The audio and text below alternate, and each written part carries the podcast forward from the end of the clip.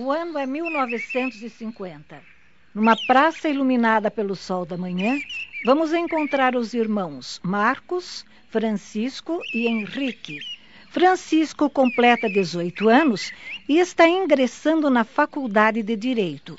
Os três decidiram passar aquele dia juntos e resolveram tirar uma foto como lembrança. A primeira foto tem que ser do Chico. Afinal, ele é o homenageado de hoje pelo aniversário e por entrar na faculdade. O Marcos está certo. Tudo bem, eu concordo. Mas antes eu quero uma foto de nós três juntos. Fizeram a pose e o retratista bateu a chapa. Depois. Agora você, Chico. E nada de brincadeiras, hein? Tem que ser uma foto séria. Espera aí. O Chico esqueceu de tirar a etiqueta do paletó. No instante em que Chico virou-se para tirar a etiqueta, viu que na sua direção estava vindo uma jovem que o deixou, de certa maneira, perturbado. Com um gesto rápido, ele puxou a etiqueta e junto caiu um botão que, rolando, foi parar aos pés da moça. Acho que este botão é do seu paletó. Ah, sim. Uh, obrigado. A moça se afastou sorrindo. Os irmãos não deixaram de gozar com o Chico. Parece que tudo está acontecendo com você hoje, hein? A chapa foi batida e Chico olhava para todos os lados na esperança de rever a jovem. Vocês não viram para que lado ela foi? Ara, deixa disso, Chico. A hora que você menos esperar, encontra novamente com ela. Agora vamos comemorar. É, você tem razão. Querem saber de uma coisa? Adorei esta manhã, a companhia de vocês e aquela linda moça de cabelos castanhos. para completar a sua felicidade, eu lhe digo que ela riscou uma olhada para trás enquanto você estava distraído com o botão. É mesmo? Mas olha, não se esqueçam de que fui eu quem a viu primeiro, hein?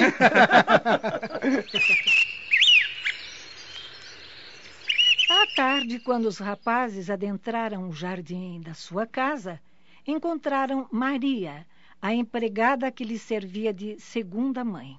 Aonde você vai a esta hora, Maria? Comprar remédios na farmácia. O pai de vocês. O que tem o papai? Ele não está bem? O, o, o seu Mateus estava alegre, comentando que vocês já estavam encaminhados na vida. Feliz porque o Chico entrou na faculdade. É, daí começou a se lembrar da vossa mãe. Sentou na poltrona para olhar as fotografias que ele guarda naquela caixa marrom. E depois de um tempo, escutei a, a Tiana gritando que o seu Mateus estava passando mal. Enquanto Maria contava o acontecido aos rapazes, Mateus era atendido pelo médico da família, o doutor Hélio. Você já está melhor, Mateus. Mas precisa tomar mais cuidado, amigo. Você teve um ataque cardíaco, felizmente sem consequências. Mas poderia ter sido mais sério. Obrigado, Hélio. Prometo que vou me cuidar. Mas, por favor, não comente nada com os meninos. Eles vão ficar apreensivos e não há necessidade. Posso contar com a sua colaboração? Mas e a Tiana? Ela viu tudo. Tiana era filha de uma antiga empregada da família que desencarnara quando a menina tinha cinco anos. Fora educada com carinho pelo senhor Mateus e agora, com 13 anos, era como sua filha. Você não vai contar nada, não é, Tiana? Se o senhor acha melhor, prometo que não conto nada. Mas o senhor não deve fazer esforço. Eu não quero que fique doente. Obrigado, minha filha. Aprendi que uma das maiores virtudes do ser humano é a compreensão. E você é muito compreensiva. Eu não quero que meus filhos saibam porque, do jeito que o Chico é, vai querer que eu fique o tempo todo de repouso e, e pare de trabalhar. Fica só entre nós três, certo?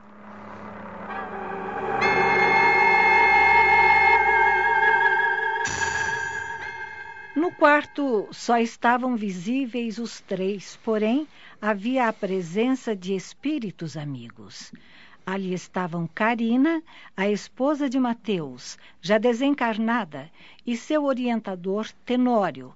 Os dois acompanhavam os acontecimentos desde as primeiras horas da manhã. É necessário manter sempre os pensamentos equilibrados evitando recordações de sofrimentos que envolvam a nós e aqueles que estejam ligados conosco. Mateus é um homem bom, mas todos nós, espíritos imperfeitos, encarnados ou não, passamos por provas necessárias.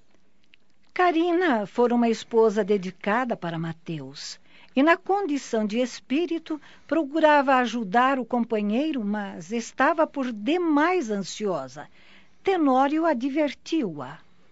Karina, muitas vezes nos descuidamos e criamos uma ansiedade tão grande que acaba nos impedindo de ajudar e sermos ajudados.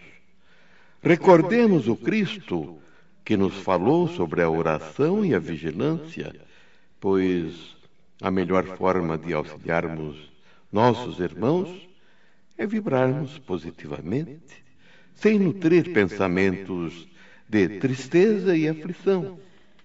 Tem razão, meu amigo.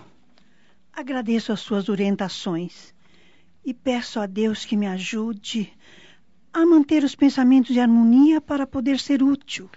Bem, é hora de partir. Temos outras tarefas a realizar. Retornaremos conforme as necessidades.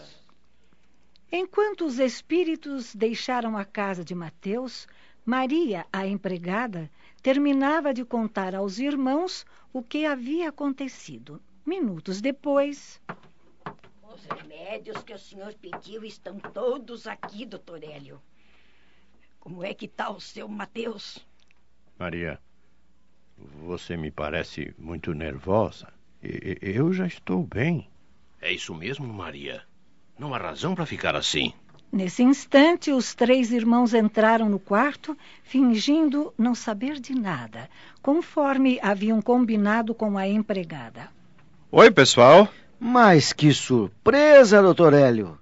É uma visita de amigo ou alguém aqui está doente? É, mas vocês, hein? Só porque o Hélio está aqui já pensam em doença. Esqueceram que ele é nosso grande amigo. O papai está bem, doutor Hélio? Claro, claro. É, apenas um pouco abatido por causa das tensões. E está precisando descansar um pouco. E por que esses remédios? É isso mesmo. Por que tantos remédios? Estamos apresentando.